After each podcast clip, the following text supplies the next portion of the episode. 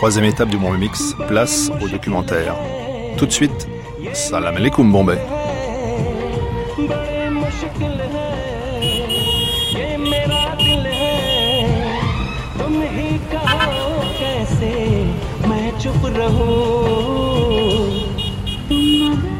Difficile de compter les minarets à Bombay, tant ils sont nombreux. Encore plus difficile de parler des musulmans comme d'une communauté soudée. Comme dans le reste du pays, 90% sont sunnites, moins de 10% sont chiites, et on trouve aussi une poignée d'ismaéliens. Sur 19 millions d'habitants à Bombay, les musulmans sont environ 3 millions. On trouve des bidonvilles musulmans, des quartiers musulmans, ainsi Chorbazar, le marché aux voleurs, où antiquaires et ferrailleurs rivalisent d'audace pour vendre leurs marchandises. Mais plus que leurs différences, ce qui rapproche souvent les musulmans à Bombay, c'est le sentiment de faire l'objet de discrimination. À l'image de ce couple rencontré dans la banlieue nord de la ville, dans un immeuble 100% musulman et qui a gardé en mémoire les émeutes de 1993 qui firent plus de 1000 morts en quelques jours dans les rues de la ville. Je m'appelle Azmi, Tarek Razi Azmi. Nous sommes originaires de l'Uttar Pradesh. Nous venons de Lucknow. Je suis né, j'ai grandi à Lucknow, je suis diplômé de Lucknow. Et de là, nous avons déménagé à Bombay pour chercher du travail parce que Lucknow n'est pas une ville industrielle. Alors nous sommes venus à Bombay et on a eu un emploi aux entreprises Tata. J'ai travaillé environ 35 ans pour Tata et j'ai maintenant ma propre affaire. Euh, je suis dans la fabrication artisanale de tissus spéciaux qui sont utilisés pour euh, couvrir les sièges de voitures. Voilà ce qu'on fait. J'avais très peur la première nuit que j'ai passée à Bombay. J'ai dormi sur un chemin piétonnier. À l'époque, je suis allé voir un membre de la famille qui avait une petite échoppe. Il m'a demandé où je dormais. Et dans l'échoppe, il y avait un petit passage. Je dis non, non, je vais pas dormir là et j'ai dormi sur un chemin piétonnier. Et à l'époque, il y avait des trams qui passaient. Je parle de 1963. Alors j'ai passé la nuit réveillé, à regarder le ciel, à essayer de voir ce que serait mon avenir. Et soudain, le jour d'après, j'ai trouvé mon cousin qui connaissait quelqu'un euh, qui m'a dit que je pouvais aller dans un appartement parce que je ne pouvais pas vivre euh, dans un chol et faire la file pour aller aux toilettes, faire la queue et attendre mon tour. Et grâce à Dieu, j'ai trouvé un appartement et j'habitais là. Je suis rentré aux entreprises Tata et je suis resté longtemps, très longtemps. Autrefois, c'était calme. Les gens n'étaient pas si pressés. On pouvait avoir les choses facilement, c'était très bon marché.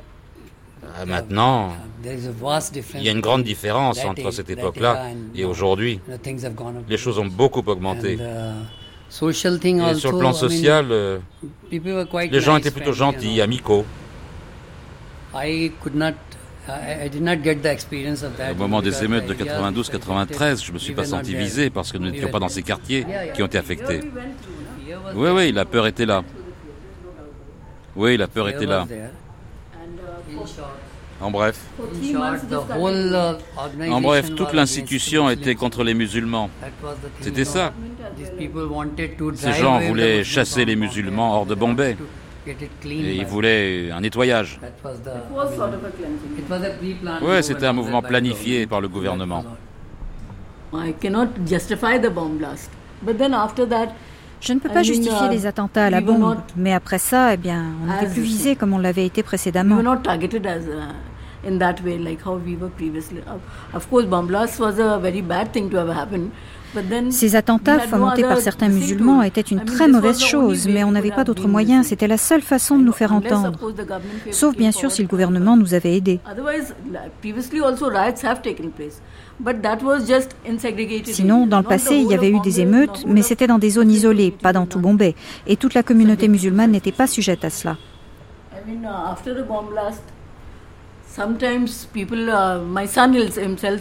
Après les attentats, uh, parfois les gens ont été vindicatifs. Mon fils lui-même dit que les musulmans sont si mauvais qu'ils ont fait sauter ces bombes. Je lui ai dit, tu es là parce qu'ils ont fait ça, parce que personne n'était en sécurité à l'époque. Uh, Je ne dis pas que l'Inde ait été mauvaise pour moi. Il y a de la uh, discrimination partout et on ne peut pas s'en débarrasser. Mais à l'époque, à l'époque, on se sentait vraiment menacé. 464-year-old Babri Masjid in Ayodhya crumbles under the blows of thousands of Karseva. बड़े दुख की बात है हम सब के लिए दुख की बात है शर्म की बात है हमारे सारे राष्ट्र के लिए शर्म की बात है ये मैं कहना चाहता हूँ Flashback, Ayodhya, décembre 1992 des milliers de militants extrémistes hindous déferlent sur cette petite ville de l'Uttar Pradesh dans le nord du pays et détruisent la mosquée Babri Masjid. À l'époque, Dominique Lapierre dit son étonnement. Ce qui se passe pour cette mosquée n'est pas nouveau. Ce qui est étonnant, et moi ce qui m'étonne, c'est qu'on savait depuis longtemps que des partis extrémistes hindous euh, avaient décidé de, raser cette mosquée et de construire à sa place un temple euh, au dieu euh, Rama, Selon la légende, le dieu Rama était né justement à Ayodhya. Et pour les hindous, il était intolérable que les musulmans aient construit au XVIe siècle une mosquée sur un emplacement aussi sacré. Ce qui me surprend, c'est que le gouvernement indien, sachant cette menace, euh, n'ait pas conservé des troupes et des forces de police suffisantes pour empêcher que quelques milliers d'hindous surviennent tout d'un coup et rasent au bulldozer un monument euh, musulman et commencent à couler une dalle de béton pour construire un temple hindou. Ça, c'est étonnant. Partout dans le pays, les tensions entre hindous et musulmans sont extrêmes, mais c'est à Bombay qu'elles se transforment en émeutes, comme le raconte le film Black Friday qui revient sur ces jours sombres qui ont ensanglanté la ville. D'un millier de morts dans les rues de la capitale économique, principale cible, la communauté musulmane. Au sein de cette dernière, une poignée d'activistes liés au milieu mafieux fomentent une réplique.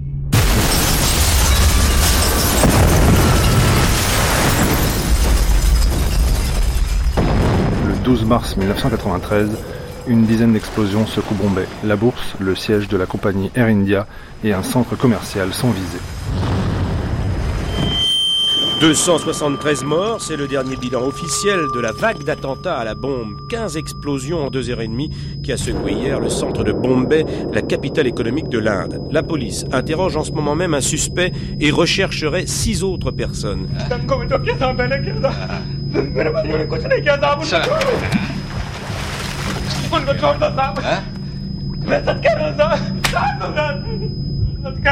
La ville a été placée en état d'alerte. 6000 soldats ont été dépêchés sur place pour renforcer la sécurité. De New Delhi, Bruno Philippe. Bombay est calme et désert aujourd'hui, mis à part des groupes de badauds qui s'attroupent autour des débris d'immeubles explosés. La police et l'armée se sont déployés depuis hier et la capitale commerciale de l'Inde a des allures de ville en état de siège. Le réveil est dur pour les habitants de Bombay, qui est la première ville de l'histoire de l'Inde indépendante à être ainsi meurtrie par une pareille série d'attentats à la bombe. L'Inde est plus que jamais aujourd'hui en état de choc, d'autant que Bombay est encore traumatisée par la sanglante vague de violence entre musulmans et hindous qui avait endeuillé le grand port de la mer d'Oman en décembre et janvier dernier. Pour le moment, les attentats n'ont pas encore été revendiqués. En tout cas, cette vague terroriste risque de créer un vent de panique dans un pays qui traverse une crise sociale et politique sans précédent depuis l'indépendance il y a bientôt 46 ans. The bomb was so powerful that it formed a deep crater on the road, decimating three nearby apartment buildings.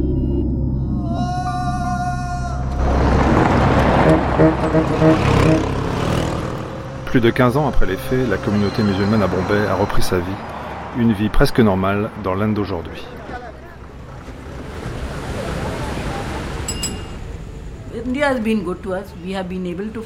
L'Inde a été bonne pour nous. Nous avons pu pratiquer notre religion. On a tout. Mais il y a une certaine discrimination. Dans l'autobus, vous montez, on entend que le chauffeur ne vous parle pas gentiment ou le contrôleur qui vous insulte.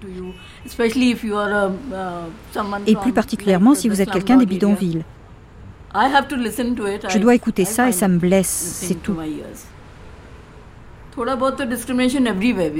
Quant à la discrimination, on y est confronté partout. On fait avec. Et si ça va au-delà de ça, alors c'est autre chose. Les gens peuvent être très gentils, uh, chaleureux, mais ce sentiment-là est présent. Ce sentiment est présent. Comme vous connaissez le Chief Sénat, vous avez déjà entendu ce nom. Euh, les gars du Chief Sénat, ils ont une sorte de rancœur, mais ils ne l'expriment pas parce qu'ils savent qu'on peut faire des représailles. On ne restera pas les bras croisés. En résumé, l'atmosphère est plutôt bonne en ce moment. Pour l'instant, c'est OK, on va voir ce qui va se passer à l'avenir. Les élections vont arriver. Ils vont essayer à nouveau de mettre en avant la religion, en particulier les gens du parti hindouiste BJP. Ce sont eux qui utilisent ça pour en tirer des avantages. Uh, On cherchait un appartement, mais de nombreux propriétaires à l'ouest également nous ont refusé. Vous êtes musulman Oui, des musulmans, on n'en veut pas. On ne veut pas de musulmans. Oui, oui, ils le disent ouvertement. Si vous y allez, ils vous disent, c'est pas pour les musulmans. Même cette cousine que j'ai appelée, elle voulait louer une maison ou un appartement. Et on le lui a refusé. Elle a dit, vous n'avez aucune chance de l'avoir. Vous pouvez toujours essayer de louer un appartement. C'est particulièrement le cas avec les Gujaratis. Les Gujaratis sont très clairs à ce sujet. Non, non. Non, non, ils font partie des Gujaratis. Ils n'aiment pas les musulmans. Ils n'aiment pas les musulmans. Ils ont leur propre quartier. Je ne dis pas qu'ils se comportent de façon communautariste, mais ils sont en faveur d'une sorte de communautarisme. Ils sont contre les musulmans. Cette particularité existe toujours. Si vous y allez, il y a beaucoup d'immeubles où on n'autorise pas les musulmans à habiter. Ils disent que les musulmans sont très différents, qu'ils sont méchants, qu'ils ont de mauvaises manières, toutes sortes de prétextes. Mais au fond d'eux-mêmes, ils ont ce sentiment communautariste. Ils ne veulent pas de musulmans, parce qu'ils se comportent de façon communautaire contre les musulmans. Et ça, principalement, c'est les Gujaratis. Je dois avouer que je suis désolé pour ma communauté. Nos gens n'élèvent pas leurs enfants correctement. C'est le problème principal dont nous souffrons. Vous voyez, nos garçons traînent et perdent leur temps au lieu d'aller étudier et de s'élever et d'arriver à quelque chose. Alors que les Gujarati, eux, ils sont très bons dans ce domaine. Leur but principal est d'arriver à une éducation supérieure et de contrôler les gens. C'est tout ça qu'ils font. C'est la différence principale entre eux et notre communauté. Ils aident les gens de leur communauté. Nos gens, nos gens sont divisés. Même s'ils sont riches. Vous savez, ils ont une attitude différente. Ils vont pas vous aider. Ils vont profiter de leur vie. C'est très mauvais. Un triste constat. Nous n'avons pas d'hôpital communautaire ou de centre communautaire dans lequel nous pouvons nous occuper de nos besoins respectifs. Et ça, c'est une mauvaise chose. Nous en manquons. Les musulmans en manquent. Révulsé par les violences communautaires à Bombay, le militant musulman Javed Anand crée en 1993 le journal Communalism Combat et préside l'organisation Muslim for Secular Democracy en faveur d'une démocratie vraiment laïque. Aujourd'hui, Javed Anand déplore le fait que dans la ville, réputée cosmopolite, les populations se regroupent en fonction de leur appartenance religieuse.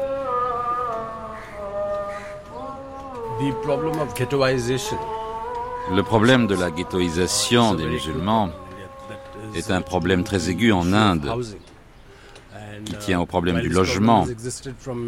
Et bien que ce problème existe, en fait autant que je m'en souvienne, ça remonte aux années 70, mais plus particulièrement après la démolition de la mosquée Babri Masjid par les organisations extrémistes de droite hindoues en décembre 1992 et ce que les médias indiens ont appelé les pogroms contre les musulmans, lancés par le Shiv Sena, le parti local ici.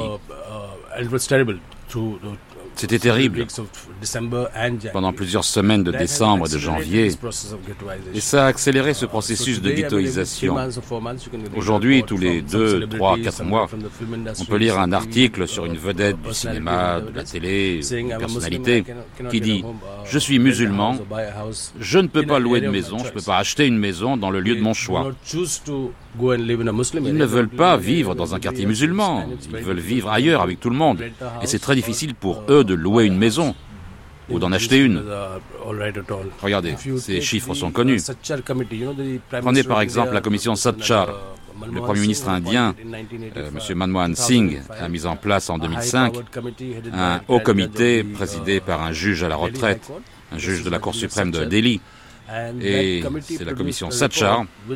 Et cette commission a publié un rapport qui est véritablement un document révélateur sur la façon dont, au cours de ce processus de développement, les musulmans ont été traités injustement, que ce soit dans le domaine de l'éducation, de l'emploi, de l'accès au crédit, même de ce qu'on peut appeler les zones interdites.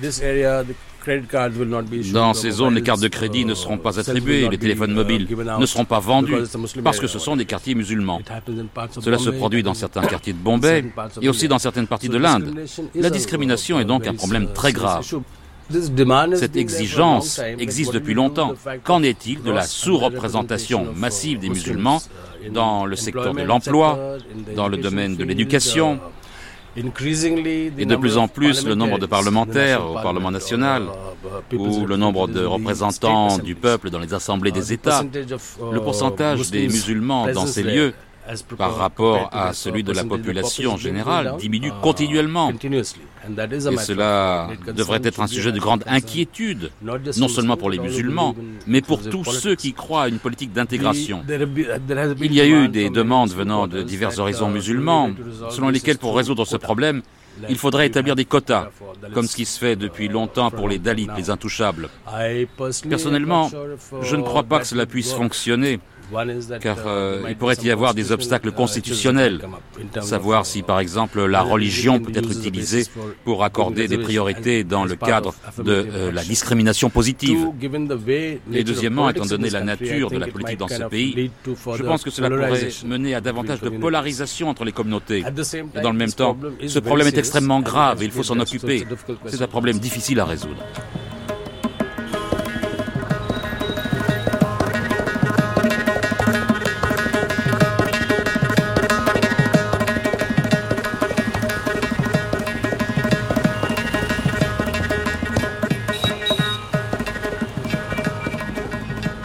Sur un mur blanc, quelque part dans les environs de Mohammed Ali Road, dans le centre de Bombay, j'avais vu un slogan peint en grandes lettres noires Libérer l'humanité par l'islam. Mohammed Ali Road avait sa réputation. C'était la principale artère du quartier musulman du centre-ville. On parlait de l'endroit comme d'un ghetto, et il figurait si souvent dans les actualités que les gens avaient tendance à emprunter pour le décrire le langage de la presse. Le quartier était chaud, c'était une poudrière, un de ces lieux où les émeutes communautaires pouvaient éclater et ensuite se répandre comme un incendie. L'endroit était affreusement surpeuplé, avec toutes sortes d'odeurs et de bruits. La fumée noirâtre des voitures, dont le carburant était coupé de kérosène, faisait sous le soleil l'effet d'un brouillard surchauffé. Elle brûlait la peau et mettait les poumons à vif. Cela s'ajoutait au sentiment global d'oppression, et vu à travers cette fumée, le slogan à la gloire de l'islam avait l'effet d'un cri. Il était écrit en lettres aussi hautes que le mur et écrit en anglais. Il n'était pas destiné aux gens du ghetto, mais à ceux de l'extérieur, par exemple aux membres du Shiv Sena, qui auraient eu envie de fomenter des troubles.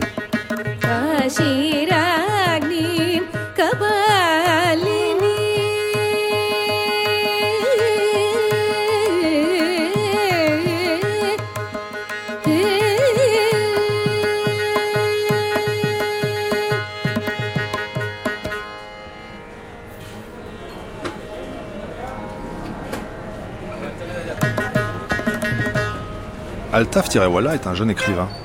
Il est l'auteur du formidable Aucun Dieu en vue, publié chez Actes Sud, où il décrit Bombay par le petit bout d'une lorgnette humoristique qui regarde les anonymes, notamment musulmans, dans la ville comme les héros d'un monde ordinaire.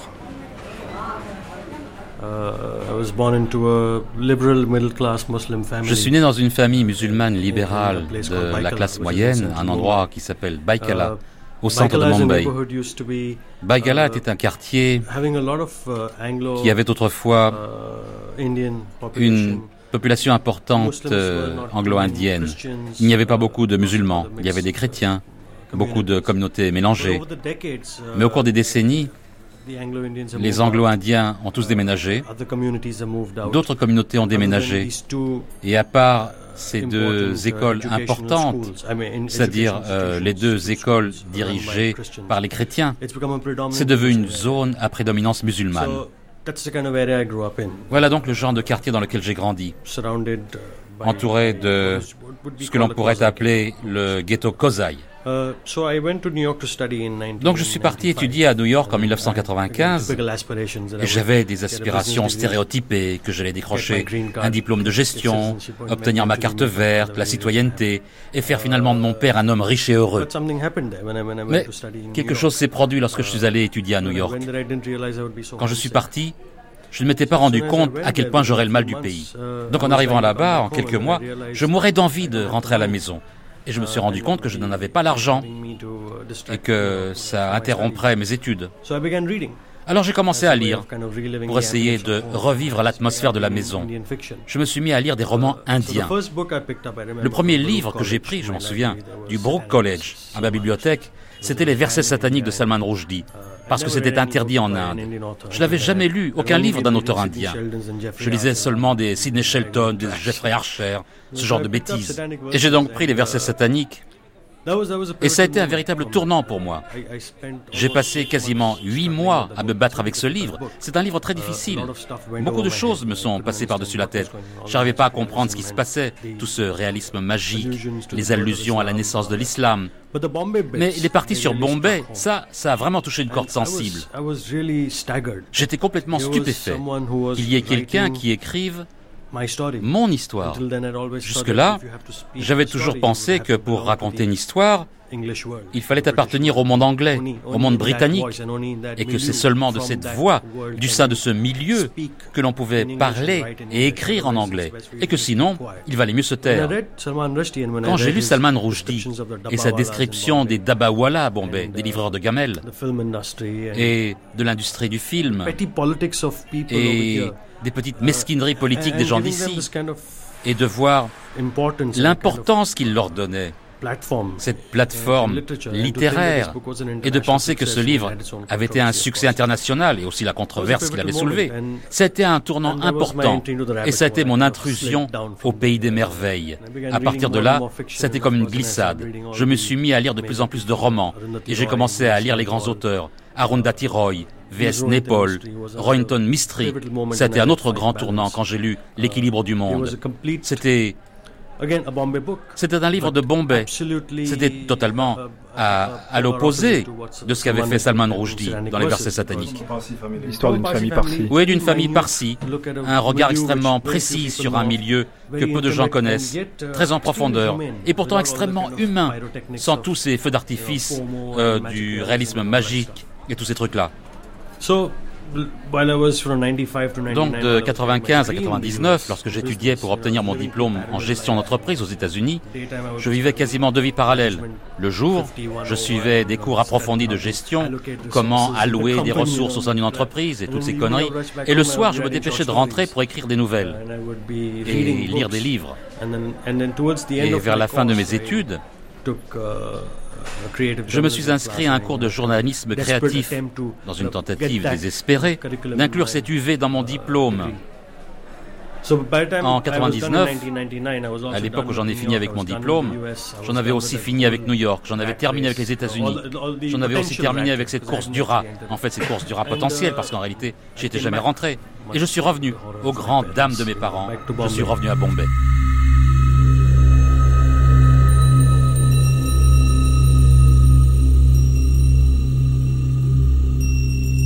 À son retour à Bombay, Altaf Tirebola trouve une ville changée, clivée entre hindous et musulmans, un clivage qui peut conduire à des massacres, comme ceux perpétrés en 2002 dans l'état du Gujarat, au nord de Bombay, où à nouveau des militants hindous s'en prennent à la minorité musulmane dans les villes et les villages. Bilan 2000 morts, principalement des musulmans. Ces derniers ont trouvé en la personne de Tista Setalvad une avocate infatigable. Bien sûr, c'est la femme du militant Javedanand. Comme lui, elle combat le communautarisme, et peu importe qu'elle soit hindoue, pour elle, les massacres de 2002 ne se sont pas produits par hasard.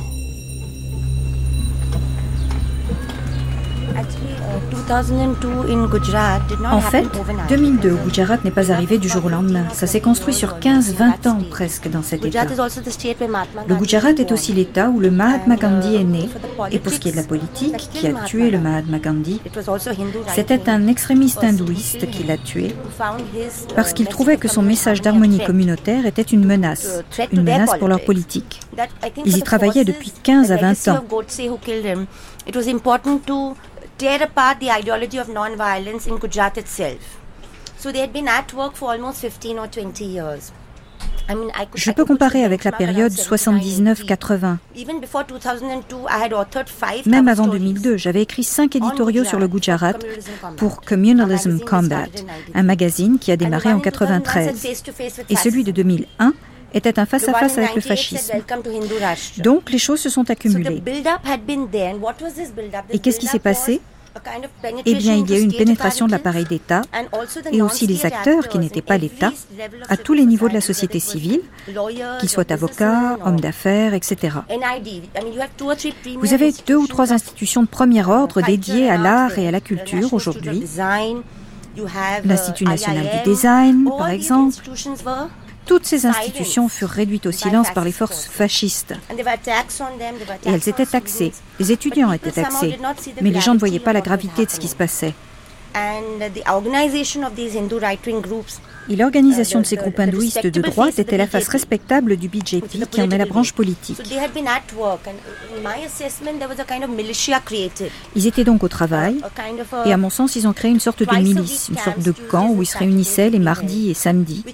Et c'était bien plus vicieux que les camps d'entraînement.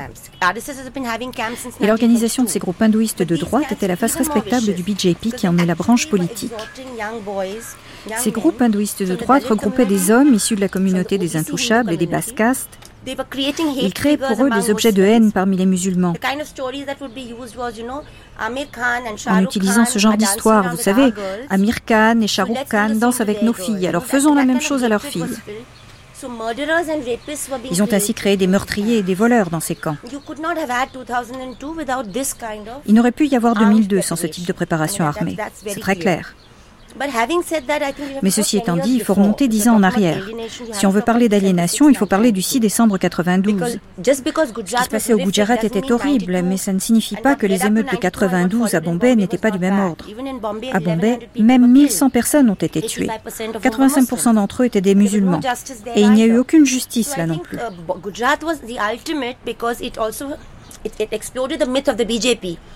Je pense donc que ce qui s'est passé au Gujarat était le but ultime parce qu'il a fait exploser le mythe du BJP qui disait toujours Lorsque nous sommes au pouvoir, rien ne peut arriver.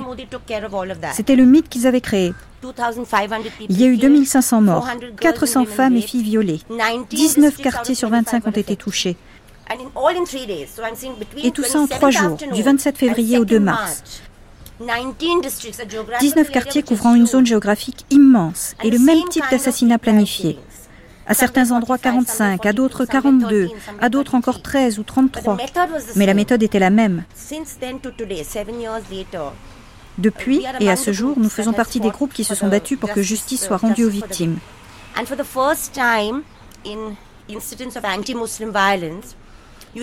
Et pour la première fois, lors d'incidents violents contre les musulmans, il y a eu un jugement de la Cour suprême qui non seulement a transféré le cas à Bombay, mais a également parlé qualitativement de ce qu'est la violence communautaire.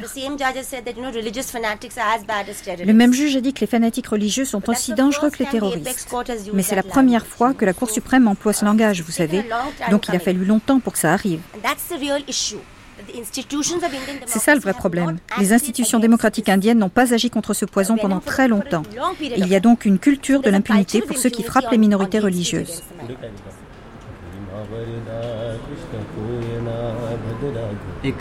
Alors que le couple Javedanand ou Tista Setalvad se battent pour la tolérance avec leurs plumes, d'autres, notamment des jeunes étudiants rencontrés à l'université de Bombay et qui se destinent au journalisme, se laissent séduire par les discours chauvinistes du Shiv Sena. Le Shiv Sena, c'est le parti ultra-hindouiste qui fit la loi à Bombay dans les années 90. Il y a une émanation récente, le MNS.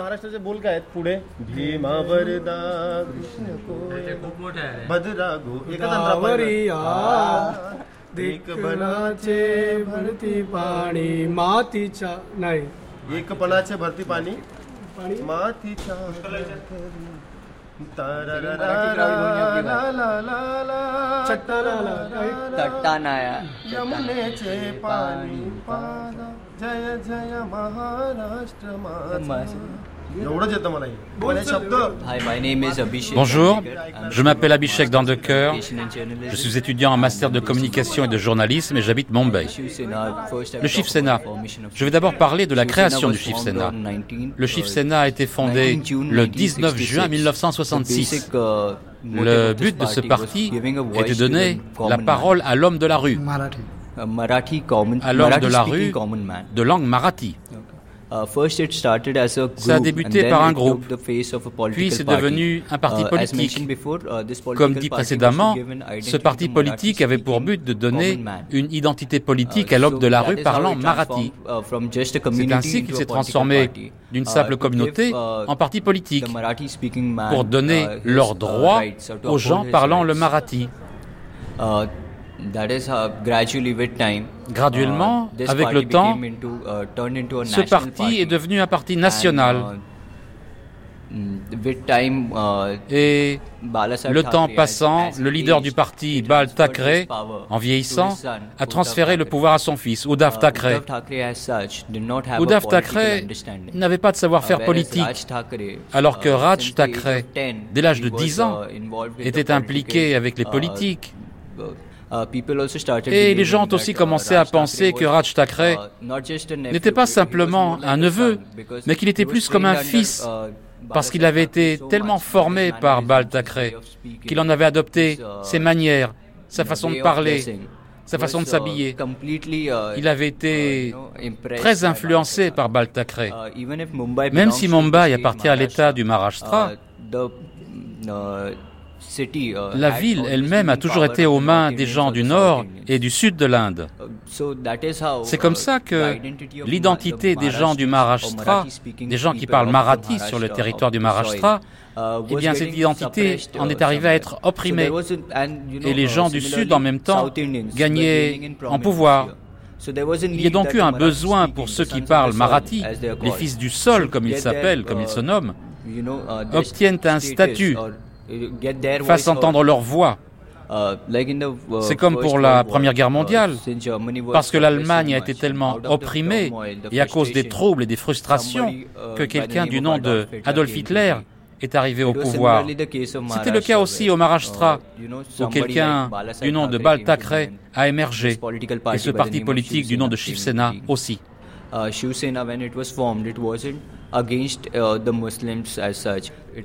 Lorsque le Shiv Sena a été créé, il n'était pas contre les musulmans en tant que tel. Uh, C'était en 1989 lorsque le Shiv Sena a formé une alliance avec le uh, BJP.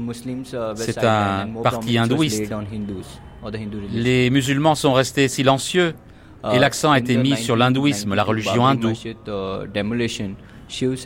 Euh, Lors de la démolition en 1992 uh, de la mosquée Babri Masjid, uh, le Shiv Sena a joué un rôle. Uh, Bal en était fier et il a annoncé publiquement si un seul membre de mon parti Shiv Sena n'aurait fait que casser une seule brique de cette mosquée, alors j'en serais fier. Alors que les émeutes éclataient à travers tout le pays, à cause de la mosquée Babri Masjid. Uh, Tout était plutôt calme. Il n'y a pas eu de grandes uh, émeutes ici. Ce n'est qu'après le 13 janvier 1993, uh, un entrepreneur musulman qui possédait un immeuble de logement ouvrier, un tchol, et pour des raisons personnelles, il a brûlé ce tchol puis il a donné une coloration religieuse. Uh, Et c'est pour ces raisons religieuses que ces émeutes se sont produites. Mais ce n'était pas ça. C'est simplement à cause d'un seul individu. Ah, Bombay, c'est le nom donné par les Britanniques à ce lieu, Mumbai. Ce nom, Mumbai, vient de la déesse Mumba Devi. C'est de là que vient ce nom, de Mumba Devi. C'est devenu Mumbai. Et pour protéger l'identité de ce lieu, l'identité des gens, Mumbai est devenu plus accepté que Bombay, qui, de façon prédominante, était britannique.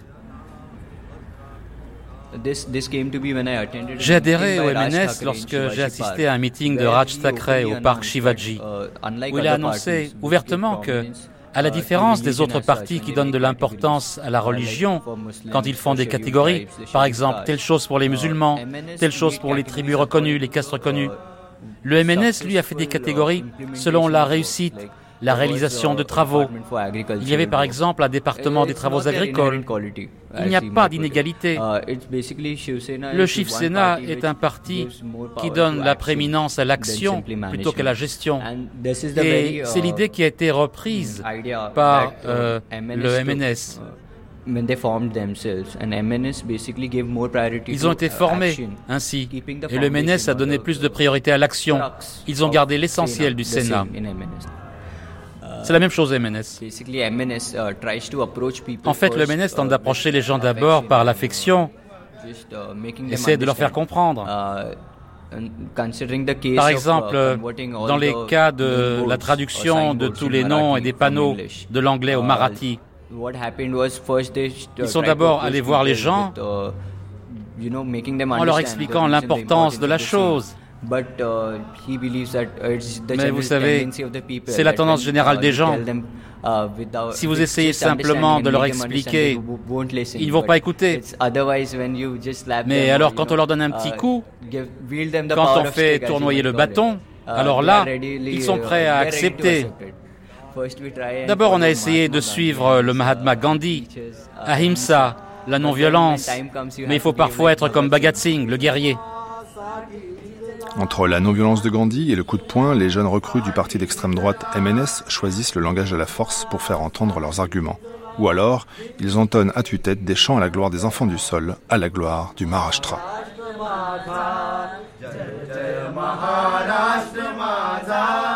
करता महाराष्ट्र माझा. जय जय महाराष्ट्र माझा. गरजा महाराष्ट्र माझा. प्रतापी पुरंदर गोब्राह्मण प्रतिपालक क्षत्रिय कुलावतांस सिंहासनाधीश्वर राजाधिराज महाराज श्री छत्रपति शिवाजी महाराज की जय भवानी. महाराज. की जय भारत माता की जय भारत माता की जय Shivaji, le guerrier marathe, lutta au XVIIe siècle contre les armées mogholes et donc dans l'imaginaire populaire contre l'envahisseur musulman. Pas étonnant qu'il ait donné son nom au Shiv Sena ou l'armée de Shivaji, fondée en 1966 par un caricaturiste nommé Baltakray. Mais comme l'explique Javedanand, qu'il a longtemps combattu, le leader hindou vieillissant assiste aujourd'hui à une guerre de succession. Eh bien, son neveu était le successeur légitime d'un point de vue idéologique du parti et de la politique qu'il représentait. Mais Bal Thackeray, le chef suprême du Shiv Sena, a préféré transmettre le sceptre à son fils plutôt qu'à son neveu. évidemment, il y a eu du ressentiment du côté du neveu. Il a essayé de vivre avec et puis il a décidé de lancer son propre parti. Et maintenant, pour rendre son parti populaire, c'était le le genre de politique qu'il connaissait bien, le gangstérisme, la violence, fomenter des émeutes, etc. Il a donc fait avec son MNS ce qu'il avait appris à faire au Shiv Sena, parce que c'est ça leur politique. Et le parti du Congrès au pouvoir au Maharashtra a pensé que c'était une bonne idée de laisser se produire cette scission. Et ils y ont assisté en spectateurs pendant que les Indiens du Nord étaient pourchassés en divers endroits de l'État. À un point où c'était devenu tellement choquant que des ministres importants au pouvoir au Bihar et en Uttar Pradesh en ont été scandalisés. Et ils ont pris la tête de délégations et de mouvements de protestation. Et c'est seulement à la suite de cela que des mesures ont été prises. Actually the kind of uh, uh, En fait, le type de soutien que le gouvernement du Congrès apporte à Raj est exactement le même que celui qu'il a apporté au Shiv Sena lorsqu'il est né en 1966. C'est le Congrès qui a permis l'avènement du Shiv Sena parce qu'il voulait briser les syndicats de gauche. Les syndicats de travailleurs de gauche, il voulait les écraser. Ils ont donc soutenu cette force extrêmement réactionnaire. Au lieu de s'attaquer aux problèmes des travailleurs, ils ont soutenu une organisation extrémiste et violente. Tout d'abord, elle était contre l'Inde du Sud, contre les habitants du Gujarat, puis contre les musulmans. C'est ça le Shiv Sena. Et donc, le MNS, le parti de Raj perpétue un héritage et il survit parce que les partis établis du Congrès, soi-disant laïcs, aiment bien les avoir là à cause de leurs problèmes de gouvernance. Sinon, les électeurs ne voteraient plus pour eux et ils essayent tout le temps de diviser l'électorat entre un parti extrémiste et l'autre. Ce qui me ramène au fait que ce type de communautarisme a pu se développer en Inde grâce aux partis soi-disant laïcs. À part ce que les tribunaux ont fait, on n'a jamais utilisé la loi pour les démanteler. Dans les rues de Mumbai, dans les rues de la capitale nationale à Delhi et à travers tout le pays, l'un des principaux slogans était il n'y a que deux endroits pour les musulmans, le Pakistan ou le cimetière. Qu'est-ce qui peut y avoir de plus provocateur, qui pousse plus à la violence et à la haine que cela? Je ne me souviens d'aucun cas à travers tout le pays où ces organisations, où ces personnes aient été poursuivies.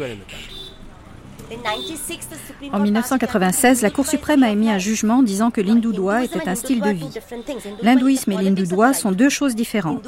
L'hindoudoua est la politique de la droite. L'hindouisme est la religion que nous respectons tous.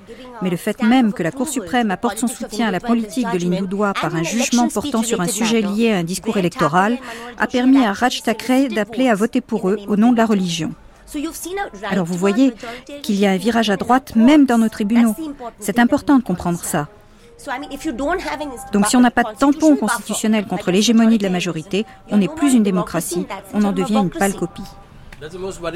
C'est ça qui est le plus inquiétant. C'est que nous avons une des meilleures constitutions au monde, vraiment. Mais les institutions créées au nom de cette constitution pour promouvoir et maintenir ces valeurs constitutionnelles sont érodées et subverties de l'intérieur. C'est une véritable subversion des valeurs constitutionnelles par les gens qui sont censés les préserver et les promouvoir. Qu'est-ce qu'il peut y avoir de plus grave que ça?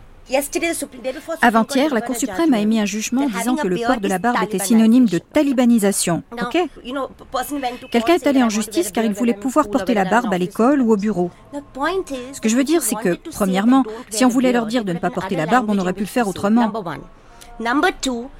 Deuxièmement, aller dans n'importe quel commissariat à Bombay, allez-y, il y a un temple à l'intérieur. Il y a un temple dans chaque poste de police à Bombay. En 92-93, lors des émeutes, les jeeps des policiers circulaient avec des figurines du dieu Ganesh visibles de l'extérieur.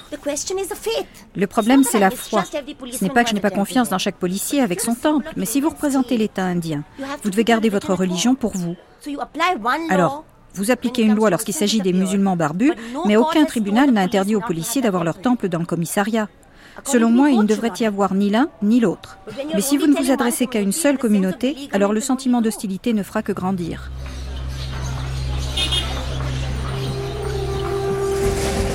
Bombay continuait à se définir. Des appartements de part et d'autre de la route, des immeubles en béton moisis aux étages supérieurs par le climat de Bombay, l'excès de soleil, de pluie, de chaleur, noirâtres aux étages inférieurs, comme salis par la foule au niveau du trottoir, la crasse humaine paraissant gagner vers le haut et laisser ses marques successives comme la marée en montant à la rencontre du moisi. Les boutiques, même petites, même douteuses, étaient ornées de grandes enseignes voyantes, multicolores, inventives, bien léchées, réalisées par des hommes ayant le sens de la graphie romaine et sanscrite, ou des vanagaris. Souvent, devant ces boutiques et sous ces enseignes, il n'y avait que de la terre, de loin en loin, on pouvait voir des gens à l'air déprimé et à la peau sombre assis sur cette terre, en train de manger, indifférents à tout sauf à leur nourriture.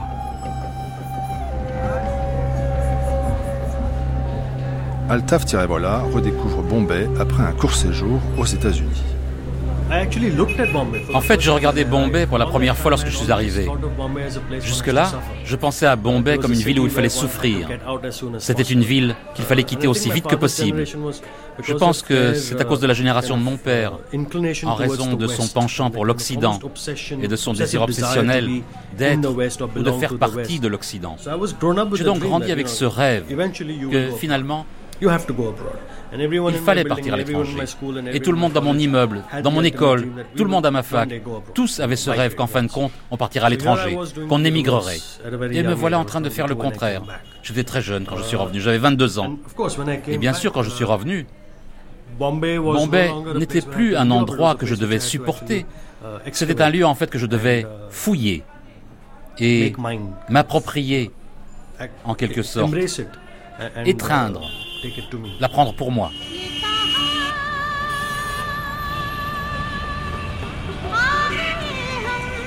Il y avait de grandes affiches de films sur des panneaux, de plus petites accrochées au réverbère. Il était difficile, dès mon arrivée, de faire la relation entre le romantisme promis par les affiches et les gens assis par terre. Plus encore de situer les réclames en anglais pour les banques, les lignes aériennes et le 150e anniversaire du Times of India. Good times, sad times, changing times. Bon temps, triste temps, le temps change. Pour l'étranger qui arrivait tout juste après un vol de nuit, la ville qu'évoquaient ces réclames ressemblait à une distillation presque inimaginable. Une liqueur spéciale et riche de l'humanité qu'on pouvait y voir. Jusqu'alors, je ne m'étais jamais considéré comme musulman. C'était une chose à laquelle je n'avais jamais réfléchi. Parce que nous sommes une communauté musulmane libérale, nous sommes des Ismaéliens Khoja, fidèles à la Gakan. Par nature, nous tendons à équilibrer les cultures hindoues et musulmanes. Nous avons la tradition hindoue toujours vivace dans une sorte de contexte musulman. Donc je n'y avais jamais pensé. Mais quand je suis rentré, j'ai un peu traîné. J'ai travaillé comme rédacteur, dans le droit d'auteur, dans l'ingénierie pédagogique. Puis j'ai commencé à écrire le livre. Et c'est alors que ma véritable lutte a commencé. La véritable lutte avec l'identité a commencé, bien sûr.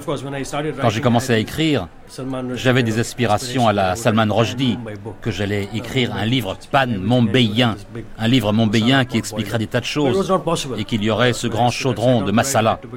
Mais ce n'était pas possible. Quand j'ai commencé à écrire, je me devais d'être honnête avec moi-même. Je ne savais pas, je ne savais rien des communautés parce que je ne les avais pas vus de l'intérieur. Ce que j'en connaissais, c'était l'aspect extérieur de la société musulmane. Toutes les sortes de gens qui vivaient dans mon quartier. À partir de l'âge de 8 ans, j'allais acheter du poulet pour ma mère. Je passais devant mes mosquées et à chaque fête, il y avait ces massacres de chèvres dans les rues et des flaques de sang dans la rue et tout ça, des émeutes. Il y en avait. J'ai vu un homme être abattu dans la rue. Tout était là, et je n'y avais jamais réfléchi. Et quand je me suis mis à écrire, j'ai dû d'abord accepter que mon exposition à cette euh, soi-disant énorme, gigantesque ville était tellement petite, à peine quelques kilomètres carrés. Javed Anand, qui défend les intérêts de la minorité musulmane à Bombay, ne croit pas à la logique d'un vote musulman. Je pense qu'il est vrai qu'il y a une tendance cachée un intérêt, deux intérêts, qui poussent un musulman quand il choisit pour qui voter. Le premier, c'est la question de la sécurité. Qui est le plus à même de protéger ma vie et mes biens? Parce que dans ce pays, il y a eu 1984, 92, 89, cinq ou six accidents de violence de masse qui, selon toutes les définitions des Nations Unies, pourraient être appelés des massacres génocidaires. Donc la première question, c'est qui est capable de protéger ma vie et mes biens? Et deuxième question, qui est susceptible de discriminer le moins possible en termes d'emploi, d'éducation, etc., etc. Ce sont là des questions que les gens se posent parce qu'au Bengale, on peut penser que c'est les communistes. En Uttar Pradesh, on pensera que c'est la dirigeante intouchable Mayawati. Mais ça change d'État en État. Et en fait, ce sont là les deux questions fondamentales qui se posent. Mais un autre problème que je trouve très triste est celui de l'égalité des sexes. Je pense qu'en ce qui concerne cette question, la communauté musulmane n'adoptera pas une position progressiste lors des élections. Toute personne osant remettre en question le problème des petites filles musulmanes, l'accès à l'éducation ou qui s'élève contre les lois musulmanes sur la personne, en disant qu'il devrait y avoir une loi laïque s'appliquant aux naissances, au mariage et au divorce, sera mal vue. Si vous regardez les chiffres, qu'il s'agisse d'un rapport officiel, des chiffres sur l'éducation ou de n'importe quel autre indicateur, vous aurez la certitude que l'une des tristes réalités est que la communauté musulmane, du fait de la discrimination institutionnelle et des problèmes au sein de sa communauté, est très en retard en ce qui concerne l'éducation, le niveau de vie et les indicateurs sociaux en général. Par endroits, c'est pire qu'au sein de la communauté des intouchables. Dans certains secteurs, notamment dans l'Inde rurale, parce qu'il y a eu une très forte institutionnalisation de la discrimination. Ceci étant dit, malgré ces indicateurs, si vous regardez les chiffres pour l'état du Maharashtra, vous constaterez que les filles musulmanes se dépassent, qu'elles crèvent les plafonds et qu'elles s'éduquent plus, qu'elles réussissent bien. Et on voit augmenter la proportion de femmes musulmanes qui travaillent. Ce sont toutes des batailles individuelles. Mais on ne voit aucun leader de la communauté qui les soutienne en disant le contexte actuel oblige les filles à étudier et les femmes à travailler. On n'entend jamais ce discours de la part d'un leader religieux musulman. Et pourtant, il y a des femmes musulmanes sur le terrain. Il y a des tas de femmes musulmanes qui réussissent professionnellement, dans le journalisme, les affaires, partout. Mais elles n'ont pas ce soutien. Elles le font malgré la communauté. Au nom de l'islam, on impose un régime patriarcal. C'est totalement ironique et paradoxal. Par exemple, j'ai étudié les lois de la famille, c'est-à-dire les lois qui régissent les relations hommes-femmes, les mariages, les divorces, l'entretien du ménage, etc. Et c'est fou parce que dans plusieurs pays qui s'intitulent États musulmans, les femmes musulmanes ont plus de droits que les femmes musulmanes en Inde, qu'une femme indienne n'en a dans l'Inde laïque. Par exemple, on peut divorcer de sa femme par texto, par télécopie, par téléphone. Récemment encore, il y a eu une fatwa selon laquelle il suffisait de taper le texte disant Je divorce de ma femme, sans même avoir à l'envoyer, c'était suffisant. C'est le genre d'absurdité qui accourt ici. Il y a plusieurs États musulmans, ce genre de choses est simplement impossible. Ce n'est pas seulement dans les États islamiques. On peut constater l'hypocrisie des musulmans indiens en regardant leur façon de vivre aux États-Unis et en Grande-Bretagne. Ils y émigrent, ils y vivent. Ils sont gouvernés par leurs lois et ils ne peuvent rien y faire. Alors laissez tomber les États musulmans, même comparés aux pays où ils vont vivre et où ils se soumettent aux lois. Et ils ne disent rien là-bas. Certains le font. Ils ont réclamé des tribunaux de la charia aux États-Unis et au Canada. Mais ils sont quand même forcés de vivre sous une loi laïque. Vous savez, on a permis beaucoup d'hypocrisie parce que je crois que les partis laïcs indiens ont passé un accord avec le leadership patriarcal de la communauté. Ils ne veulent pas de démocratie interne. Ils préfèrent passer des accords avec les leaders, ces patriarches, plutôt que d'avoir une démocratie au sein de la communauté. En fait, euh, l'histoire des musulmans en Inde ne serait pas complète euh, si on n'y ajoute pas tous les problèmes auxquels les musulmans indiens doivent se confronter. Mais d'une certaine manière, les musulmans indiens font partie du problème. On parlait des questions du droit des femmes. Mais il ne fallait pas en arriver à la violence si on n'aime pas ce qu'écrit la Bengali Taslima Nasrin ou qui que ce soit d'autre. Comment est-ce qu'une communauté qui a été victime de tant de violence puisse en ressortir à la violence, que ce soit de la violence verbale, comme ceux qui ont dit qu'ils avaient mis à prix la tête du caricaturiste danois Liberté d'expression, liberté de parole, liberté de croire. Ça signifie aussi liberté de ne pas croire, n'est-ce pas? On doit se le concéder l'un à l'autre. Donc quand on parle de valeurs constitutionnelles, ça signifie aussi qu'il y a une partie du problème là. La communauté musulmane et la communauté non musulmane aussi, toutes deux doivent s'imprégner de ces valeurs et les respecter et y faire allégeance.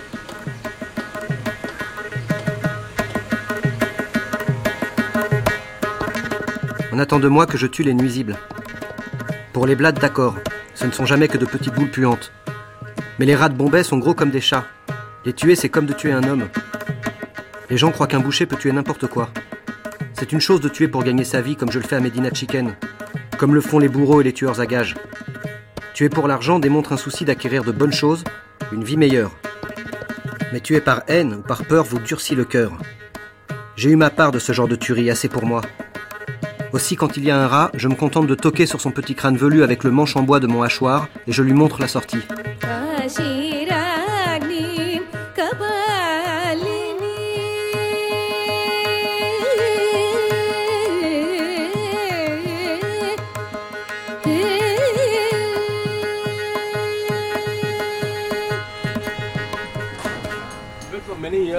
Cela fait des années que l'islamophobie s'est banalisée en Inde, comme dans le monde entier.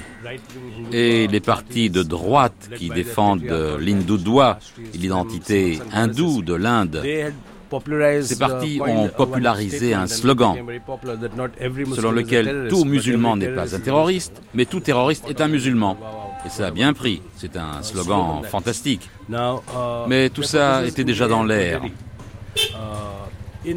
Quand les attentats ont eu lieu en novembre, le 26 novembre 2008, c'était le résultat de beaucoup de problèmes. Mais ce qui s'est passé un mois auparavant, c'était au Maharashtra. Une bombe avait explosé dans la ville de Malegaon. Et l'enquête de la brigade antiterroriste avait découvert que des organisations extrémistes hindoues avec des officiers de l'armée, étaient impliqués dans cet attentat. et que ce n'étaient pas des musulmans. Nous avons essayé de faire savoir cela au public, que des attentats semblables qui s'étaient produits ailleurs au Maharashtra entre 2003 et 2006 pointaient également, selon les enquêtes de la brigade antiterroriste, vers différentes officines terroristes hindoues. Ça a provoqué un choc ah, on nous a raconté que tous les terroristes étaient musulmans. Alors qu'est-ce que ça veut dire? Donc il y avait ce contexte. Et puis soudain, c'était comme si tout le pays s'était retrouvé en train de regarder un film d'horreur. Et l'un des points les plus, les plus importants, c'est que la réaction des musulmans indiens a été très bonne. Pendant plusieurs jours, tout d'abord, avec tous les concitoyens indiens, que ce soit à Mumbai ou ailleurs en Inde, ils prenaient part à des réunions de condoléances, des meetings de protestation, de condamnation, à des veillées avec allumage de bougies, etc. Et la deuxième chose qui s'est produite, c'est que tous les cimetières de Mumbai, tous les cimetières musulmans, ont fait savoir, tous, qu'il n'y avait pas de place chez eux pour des terroristes, parce que tous, euh, sauf un, avaient été tués. Ils ont dit, ceux qui commettent de tels actes barbares ne peuvent pas être des musulmans. Et c'est ce qui s'est produit. Et puis, mon organisation, les musulmans en faveur d'une démocratie laïque, ont organisé des petites marches silencieuses pour dénoncer toutes les organisations qui commettent des actes terroristes au nom de l'islam, que ce soit en Inde ou sur le plan international. Et à notre grande surprise, diverses organisations musulmanes y ont pris part. Et quelques jours plus tard, c'était la fête du Eid. Et des milliers et des milliers de musulmans à travers le pays ont porté un brassard noir pendant la fête du Eid pour manifester leur solidarité avec les victimes des violences. Et tout ça a eu un effet apaisant. Et donc ce que la droite indienne aurait aimé faire, c'est-à-dire capitaliser politiquement sur ces incidents. En fait, ils ont un petit peu réussi à le faire parce que moins de dix jours plus tard, il y a eu des élections nationales pour les assemblées du Rajasthan, à Delhi, au Madhya Pradesh, et ils ont placé des encarts publicitaires par page entière pour essayer de capitaliser sur cette violence en disant que nous sommes les seuls à pouvoir protéger les hindous. Mais ça n'a pas marché. On est en train de parler de conflits entre hindous et musulmans et je ne pense pas que ce soit une histoire entre hindous et musulmans. Le plus mauvais côté de la religion hindoue, c'est le système des castes. Nous sommes une société très féodale et basée sur les castes, sur lesquelles on a superposé une démocratie. Uh, Par exemple, des intellectuels intouchables ont posé cette question il y a quelques uh, années. Combien y a-t-il d'intouchables à la Cour suprême indienne? Et la Cour suprême était furieuse. Il y a seulement trois jours, Miss Pillay, qui est commissaire aux droits de l'homme pour les Nations Unies, a demandé combien il y avait de femmes dans la Commission des droits de l'homme et combien il y en avait à la Cour suprême? Aucune, pour l'instant. Lorsqu'un juge est nommé, il ne rend compte à personne, sauf à un collège qui ressemble plus à un club réservé aux vieux messieurs. C'est un club constitué d'avocats, de juges, d'anciens juges, etc. On ne peut pas poser de questions, demander les antécédents d'un juge. Quel type d'avocat il était Quel type de juge de première instance il était? Relaxait-il les criminels facilement Laissait-il passer les incitations à la haine? On ne peut poser aucune de ces questions. Donc je pense qu'au sein de toute la structure démocratique indienne, nombre de nos institutions doivent être démocratisées. La démocratisation même de notre société commence par les valeurs des droits de l'homme et de la démocratie. Nous n'avons tout simplement pas de culture des droits de l'homme dans ce pays. Et ça n'arrivera pas du jour au lendemain.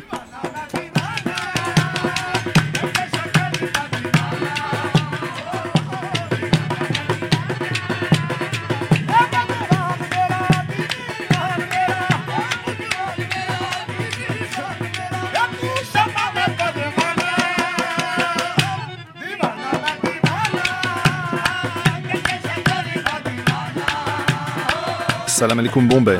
Merci à Tarek Isma, Javed Anand et Tista Setalvad, Bishop Tandeker et Altaf Tirewala.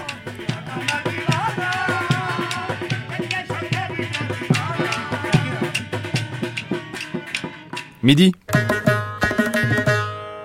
Il est midi sur France Culture et jusqu'à midi et demi, c'est la dernière étape du Bombay Mix, Shakti Bombay.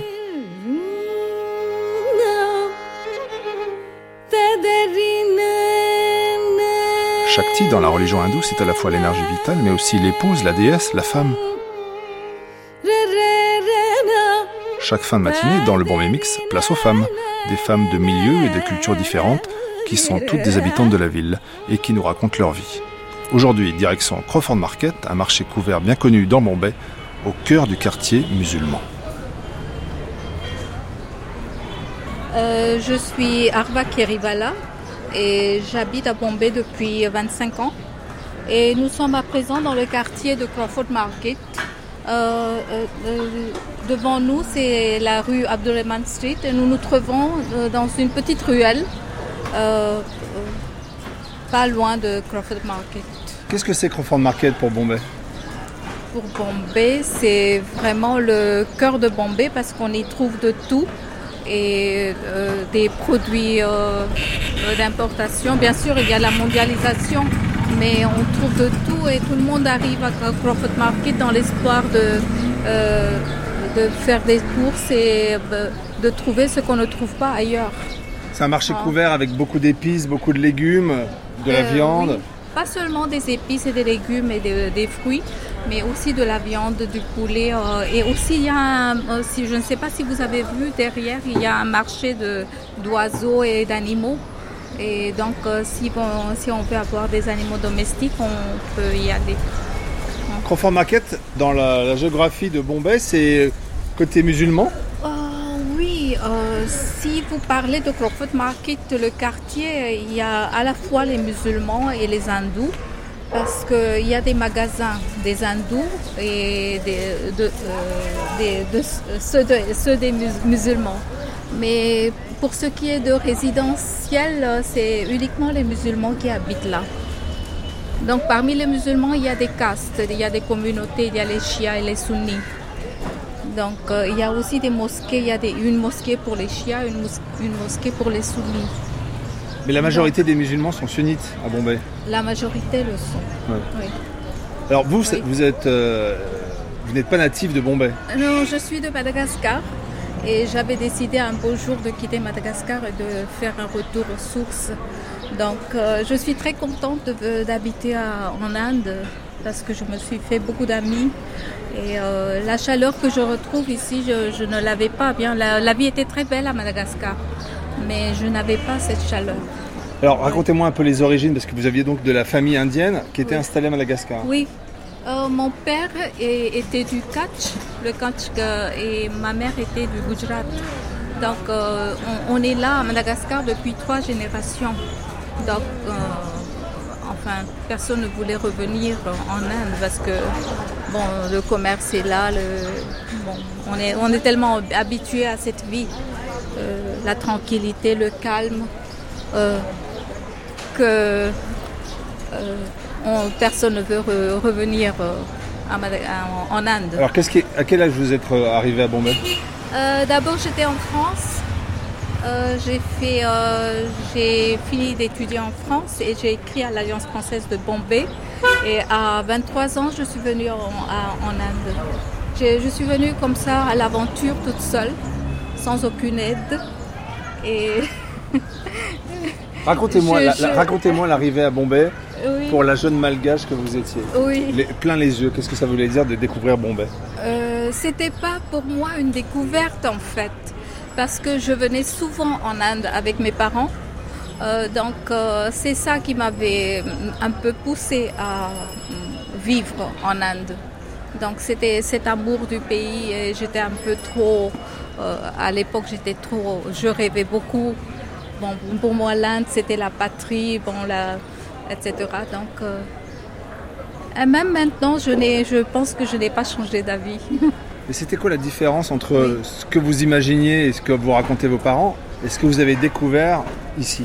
Je, n'ai trouvé rien de changé parce que je savais que c'est qu'il y a euh, à la fois la pauvreté et la richesse. Et bon, euh, il faut s'y faire. Oui. Alors 25 ans, ça fait 25 ans donc vous êtes à Bombay. Qu'est-ce qui a changé pour vous dans Bombay, dans l'esprit, dans la ville, dans l'architecture? Ça, ça change très lentement en fait. Parce que je découvre, je suis dans ce quartier depuis des années et je ne vois pas beaucoup de changements du côté infrastructure, euh, euh, etc.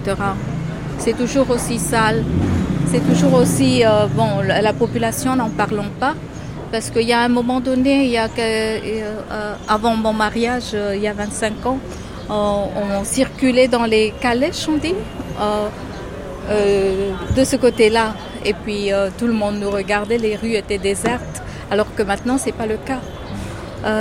bon, à part ça, je vois que les gens... Euh, je suis un peu déçue parce que je vois que les gens ont peur euh, l'un de l'autre. Ils se méfient, il y a une certaine méfiance. Euh, c'est dû peut-être au terrorisme aussi. Et donc, il y a le ghettoïsme qui se développe parce que les musulmans ne sont pas acceptés dans les quartiers hindous euh, les non-végétariens ne sont pas acceptés dans les immeubles euh, où habitent les végétariens. Et ça me, ça m'attriste vraiment. C'est dommage. À part ça, quand on est en classe, en situation de classe, on a des élèves de toutes les communautés. On ne, fait pas la différence. Mais euh, Chose curieuse, il y a des jeunes qui ont l'esprit très étroit aussi. Et oui, vous savez, il y a le parti MNS de Raj qui veut chasser les Indiens du Nord euh, de Bombay. Ils disent qu'ils viennent, ils viennent prendre leur emploi. Donc il y, a, euh, il y a des étudiants qui le soutiennent et c'est très dommage. Pourquoi est-ce que ça a une prise sur la jeunesse d'après vous? Ce genre de discours Je pense que c'est... Euh, peut-être c'est la situation économique. La situation économique, c'est le fait de ne pas trouver d'emploi, le fait d'être déçu dans le marché du travail. Et aussi, euh, c'est un peu euh, le discours politique qui influence les, jeunes parce que euh, il y a les partis comme le BJP, le, parti comme le BJP, etc., qui essaient de provoquer des conflits religieux. Donc, euh, en quelque sorte, ça peut être la raison. Vous êtes de quelle confession? Je suis musulmane, mais je ne suis pas très euh, religieuse. Je suis ouverte à toutes les, toutes les pensées, je dirais, hein, à toutes les pensées.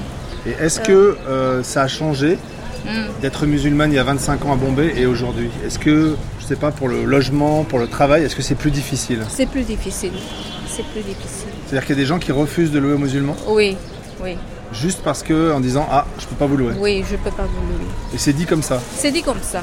Moi j'appartiens à la classe moyenne, bon, mais il y a aussi des stars de cinéma qui, euh, à qui on refuse de donner un logement parce qu'ils sont musulmans.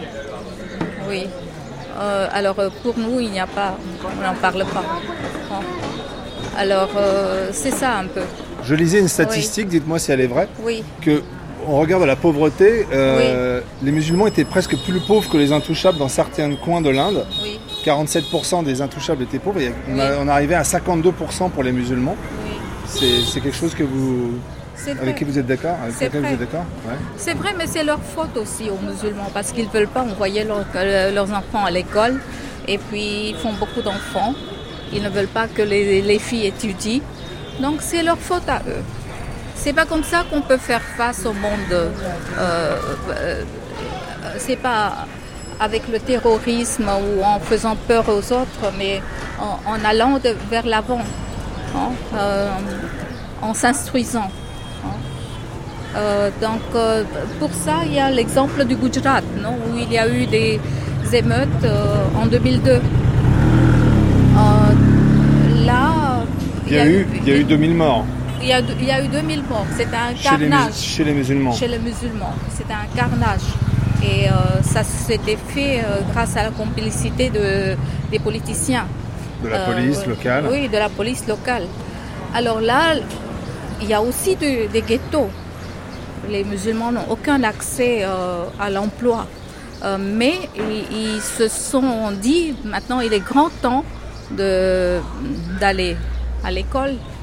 Et il y a 80% de musulmans qui sont éduqués. Dans cet état-là Oui, dans cet état-là. Donc c'est une bonne initiative, oui. Il y a eu les attentats de novembre dernier qui ont traumatisé Bombay. Oui. Comment est-ce que vous avez vécu ça en étant euh, musulmane? Euh, je, je me sentais très... Je ne sais pas pourquoi ça? Je me disais pourquoi ça? Euh, parce que la réputation de l'islam euh, est gâchée dans le monde entier. Hein? Euh, pourquoi? Et c'était vraiment, j'étais très très déçue, très très déçue. Pourtant, maintenant, après ça, les gens ont compris une chose et c'est positif, c'est que pas seulement les autres communautés, mais aussi les musulmans étaient morts dans ces attentats. Donc, euh, euh, ils, se disent euh, tous les musulmans ne sont pas terroristes. Parce qu'à un moment, il, peut y avoir ces genres d'amalgame dans la tête de certaines personnes Oui, oui. Bien sûr. Bien sûr. Mais est-ce que vous êtes senti un peu montré du doigt juste après les attentats ou pas du tout? Non, pas du tout. il y a eu une certaine ouverture d'esprit à, partir de ce moment-là.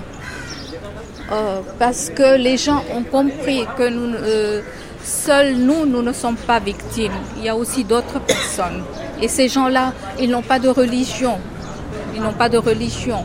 Euh, ce sont des gens qui, enfin, ils font ça parce que ils sont, ce sont des, ce sont des gens insensés. Oui. J'ai vu que des dignitaires religieux musulmans ont refusé d'enterrer les terroristes tués par les forces indiennes dans les cimetières musulmans en disant on ne les reconnaît pas comme les nôtres. Oui, oui, oui, justement. Donc ça a changé un peu l'opinion du peuple envers cette communauté. Oui. Et être femme musulmane à Bombay, est-ce que mhm. c'est facile? Ah oui. Il n'y a pas de problème. Il n'y a pas de problème. Il faut être ouvert d'esprit, c'est tout, tout simplement. Peut-être dans les familles, ça peut poser des problèmes parce que moi, j'habite dans une famille assez ouverte d'esprit et je, n'ai aucun problème. Oui.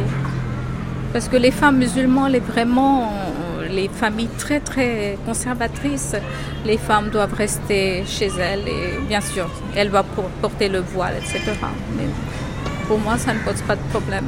Vous, vous travaillez, vous, euh, vous, circulez librement ah Oui, bien Il n'y a jamais un regard sur vous négatif Jamais, jamais, jamais, jamais. Oui. Mais euh, euh, des fois, il y a des critiques aussi dans la classe, mais je ne réagis pas. Je ne réagis pas. Vous avez des enfants? J'ai une fille de 19 ans. Alors, c'est quoi ses rêves aujourd'hui dans Bombay, dans l'Inde d'aujourd'hui? Qu'est-ce qu'elle veut faire? Euh, Elle veut devenir institutrice d'anglais, prof d'anglais, oui. Euh, parce qu'elle elle, ne s'intéresse pas beaucoup au français. Donc, euh, bon. Et elle est ambitieuse et elle ne pense pas au mariage. Elle se dit d'abord, je vais travailler, je vais être indépendante et après on verra. Et vous, vous ne la forcez pas à se marier, vous ne la forcez pas à trouver un mari Non, pas du tout, pas du tout. Et elle a connu pas mal de garçons, alors elle sait faire la part des choses. Maintenant, elle s'assagit. Bon, euh, celui-là, il peut être que mon ami. On ne peut pas aller plus loin. Donc, elle, elle sait faire la part des choses.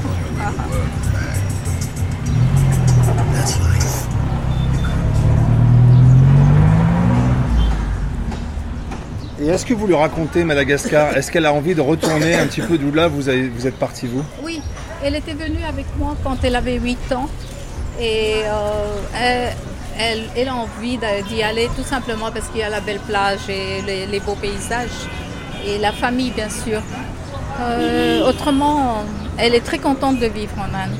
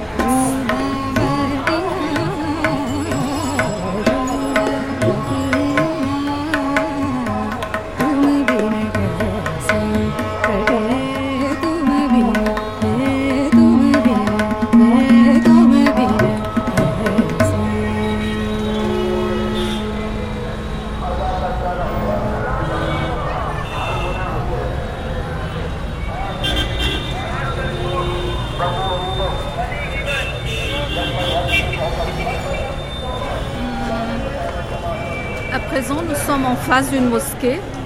Et il y a une petite rue où il y a beaucoup de marchands ambulants. Et c'est très animé. Même si c'est dimanche Même si c'est dimanche, oui. et je, on voit pas mal de femmes voilées parce que c'est un quartier musulman. Euh, euh, en effet, on se trouve à Crawford Market. Donc, euh, et puis, on entend les gens marchander quand on vient de France et qu'on n'est pas l'Inde, on a l'impression que les musulmans sont entre eux, les hindous sont entre eux, les chrétiens entre eux.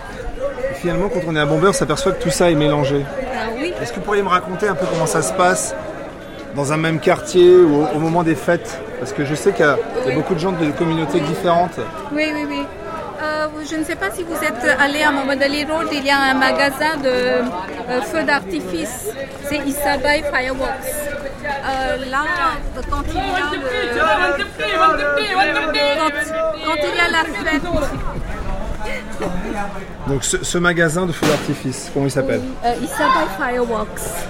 Euh, alors là, quand il y a le Diwali, vous connaissez Diwali, non? C'est la fête des lumières des hindous. Il y a aussi le Eid, la fin du Ramadan. Donc tout le monde se rue dans ce magasin pour acheter des feux d'artifice. Et euh, dans les rues, vous voyez des étalages de cuisine euh, moglaï et euh, musulmane, etc. Donc il y, a il y a vraiment un mélange de toutes les communautés, donc on ne se rend pas compte. Sans, sans vouloir se croiser, on se croise et quelquefois tout s'efface, toutes les différences s'effacent. Vous avez des amis hindous, j'imagine J'en ai beaucoup. J'ai des amis de toutes les communautés.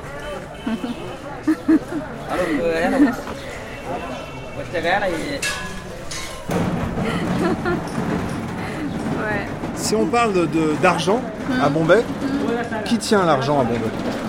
Euh, C'est euh, surtout les Gujaratis. Parmi les Gujaratis, les Jains, les Jains sont les plus riches. Et aussi, il y a une grosse partie des, musulmans aussi. Euh, les Parsis, c'est héréditaire. Ce sont des gens qui ont hérité. Donc, euh, ils, sont, ils sont aisés. Mais pas tous. Mais euh, c'est surtout les djinns qui sont les plus riches. Alors, les musulmans, si on poursuit dans le quartier, il y a Tchor Bazar, hmm. qui est le quartier des antiquaires. Avant, il y a Zaviri Bazar, qui est le quartier des joailliers. Oui chaque euh, communauté a aussi, on pourrait dire, un métier différent et se répartit aussi dans, on va dire, dans l'architecture de la ville comme ça. Oui, oui, oui, oui. Euh, par exemple, moi, je suis Bori. Euh, j'appartiens à la caste Bori. Chez nous, c'est surtout le commerce des pièces auto et tout ça. Il y, y, en a d'autres qui font le Chor Bazar, ce sont les, les pièces antiques. Autrement, les Averis, comme vous l'avez dit, ils sont bijoutiers, ils sont joailliers aussi. Euh, donc dans ce quartier, vous verrez surtout des, gens euh, qui, ont des magasins de hardware, les pièces, les pièces euh, auto, etc. Et tout ça crée, on pourrait dire, une interdépendance entre les communautés. Bien sûr, bien sûr. Oui, oui, oui. oui.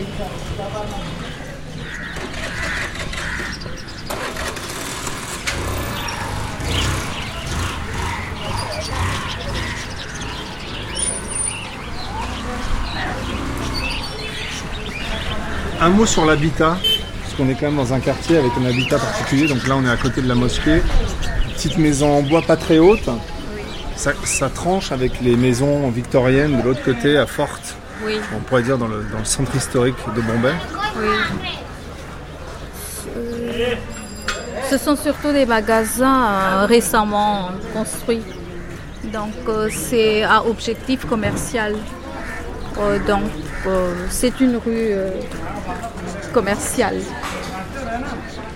Et les bâtiments qu'on voit en face, ce sont de vieux immeubles où les gens habitent. Ils, paraissent très vieux et délabrés de l'extérieur, mais à l'intérieur, tout le monde a aménagé très bien son, son habitat. Je parle de l'habitat. ok. Qu'est-ce qui vous plaît et qu'est-ce qui vous agace en Inde? Aujourd'hui Ah oui, ce qui m'agace d'abord, c'est que c'est la saleté. C'est le manque de savoir-vivre, le manque de sens civique. Les gens crachent partout et ils parlent très fort et euh, ils piétinent l'un sur l'autre. Et on n'entend pas beaucoup les formules de politesse comme merci s'il vous plaît. Euh, donc euh, ça m'agace vraiment parce que la politesse pour moi c'est très important. Et autre chose, ce qui me plaît, c'est que bon, on est comme euh, on est entraîné dans le dans un courant. On suit, on suit le flot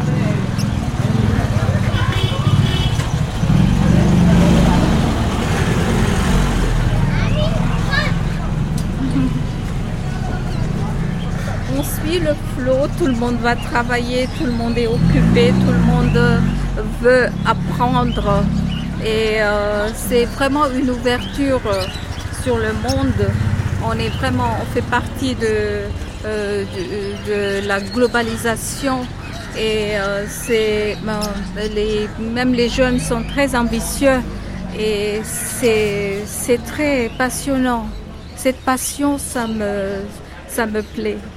Est-ce qu'il n'y a pas une Inde à deux vitesses? Une Inde, comme vous dites, de la globalisation des villes et une Inde des campagnes qui ne va pas du tout à ce rythme? Oui, bien sûr. Bien sûr, parce que les 80% de l'Inde euh, est faite de, villages. Et il y a des villages qui sont vraiment... Euh, ils vivent dans l'autre monde. Euh, et ça ne progresse pas du tout depuis des années. Tout simplement parce qu'il y a eu une mauvaise euh, politique. On n'a pas pensé à développer les villages euh, du temps de Nehru. Donc euh, tout se centralise dans, les villes. Et bien sûr, le, rythme de vie est tout à fait différent. est-ce que dans un quartier musulman comme ici, la figure titulaire, c'est l'imam ou c'est un dignitaire ou pas du tout? Pas du tout, pas du tout. Pas du tout. Donc les gens, ils font. Il n'y a pas, a pas une vie en communauté autour de, gens qui, sont un peu des référents. Les gens sont laissés complètement libres. Euh, euh pas vraiment. Chez nous, euh, chez nous, nous avons un chef spirituel. Donc pour certains, leur vie tourne autour de lui. Pour d'autres, non. Pour d'autres, non. Euh, c'est-à-dire tout ce qu'il dit, on suit aveuglément en quelque sorte. Il vous dit de porter le voile, on porte. Il dit de ne pas faire ceci, de garder la barbe. Il y a des jeunes qui, portent la barbe. Euh, donc, c'est tout ça, c'est bête parce que c'est très bête, je trouve. Parce qu'on ne, on ne nous dit jamais aller vers l'avant, aller à l'école, instruisez-vous. pourquoi on nous dit de faire arrière, marche arrière? Oui. Hein. J'ai une question peut-être plus générale autour de, l'Inde qui était une avant. Oui. Il y a eu le Pakistan qui s'est qui, créé pour accueillir tous les musulmans en principe du sous-continent indien. Mais maintenant en Inde, il y a plus de, musulmans qu'au Pakistan. Mhm. Quel est votre regard, vous, depuis Bombay, sur euh, les frères musulmans du Pakistan ou du Bangladesh Comment ils vivent et quel est leur, euh, on va dire, l'essence même de ces deux pays? Non, ça ne me touche pas du tout. Parce que pour moi, l'Inde, l'Inde c'est très important, c'est mon pays. Et j'appartiens à l'Inde et je n'ai rien à faire avec le Pakistan ou d'autres pays musulmans. Euh, donc pour moi, c'est l'Inde parce que l'Inde m'a, comment dirais-je, euh, m'a donné l'asile. Donc euh, moi, je n'ai rien à faire avec les autres. Euh, le Pakistan paie son prix parce qu'il a, il a, comment dirais-je, il a nourri le terrorisme, mais et maintenant il est victime du terrorisme. Oui. L'Inde, est-ce que c'est une mère ou c'est un père pour vous? C'est très difficile. C'est plutôt une mère. C'est plutôt une mère parce que c'est le flot de l'amour. c'est un océan d'amour. மாலை வடிவேலவர்க்கு வரிசையாய் நான் எழுதும் மாலை வடிவேலவர்க்கு வரிசையாய் நான் எழுதும்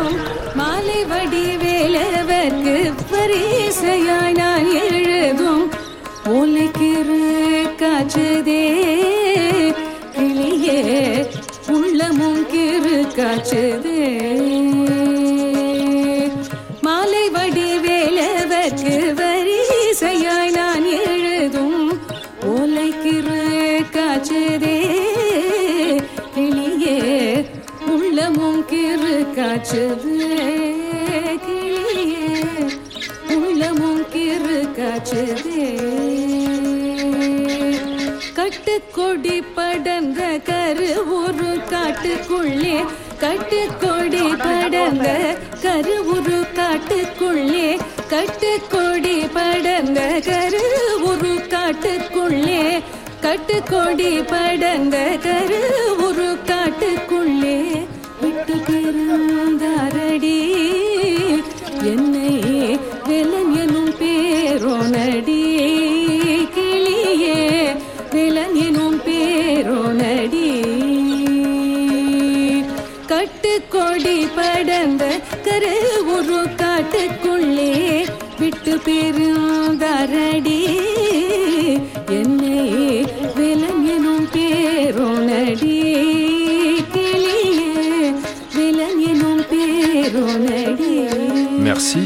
à Kirevala. Bombay Mix, au cœur de l'Inde moderne. Coordination Cléa Chakraverti. Texte tiré du défi indien de Pavan Varma, de VS Nepal, l'Inde, un million de révolte, et de Bombay Maximum City, de Sekutu Meta, des textes dits par Alexandre Sloto et Mylène Vagram. Traduction Michel Slotowski et Julia Chirol. Prise de son et mixage Philippe Bredin. Réalisation Gilles Mardi-Rossian. Une série d'émissions proposées par Michel Pomarède, des émissions que vous pouvez réécouter en ligne ou podcaster. Vous connaissez l'adresse franceculture.com, rubrique Bon Mix.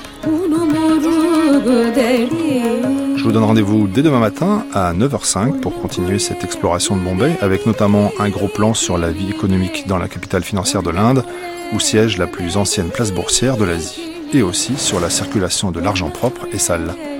Dans un instant, il sera à 12h30. Vous avez rendez-vous avec le journal de la rédaction.